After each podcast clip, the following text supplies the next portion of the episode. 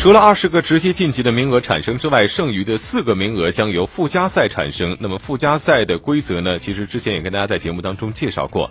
欧国联四个级别，一共十六支球队，每个级别四支是获得参加欧洲杯附加赛的资格。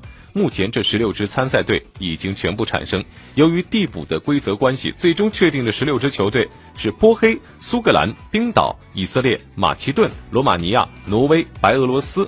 格鲁吉亚、北爱尔兰、塞尔维亚、保加利亚、科索沃、爱尔兰、斯洛伐克和匈牙利。那么接下来十六支球队将抽签分成四个小组，每个小组四支球队两两对阵，直至决出小组第一。比赛采用单场淘汰制，欧国联战绩优先者有主场优势。